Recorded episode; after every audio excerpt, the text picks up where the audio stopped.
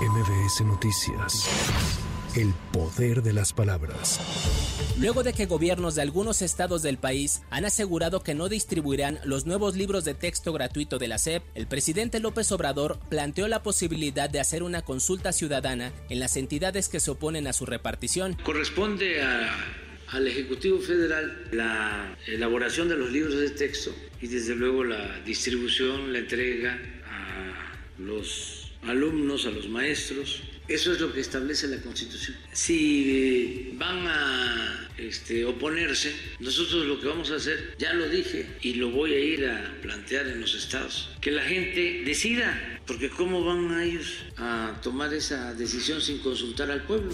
Una jueza de distrito determinó que la SEP aún no acredita la impresión de los libros de texto que se realizó conforme a los planes y programas aprobados.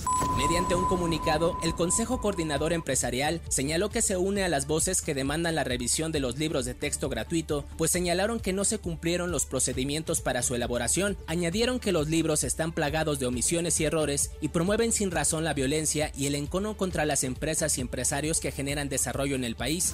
El presidente López Obrador firmó un decreto por el que se reconocen, protegen, preservan y salvaguardan los lugares y sitios sagrados, así como rutas de peregrinación de los pueblos Huichol, Core y Tepehuano, de Jalisco, Nayarit, Durango y San Luis Potosí. Por ello, le he encargado a todas las dependencias de mi gobierno, he instruido a todos los servidores públicos para que den cumplimiento efectivo a este decreto y pongan alto a todas las agresiones, invasiones a sus tierras y lugares sagrados.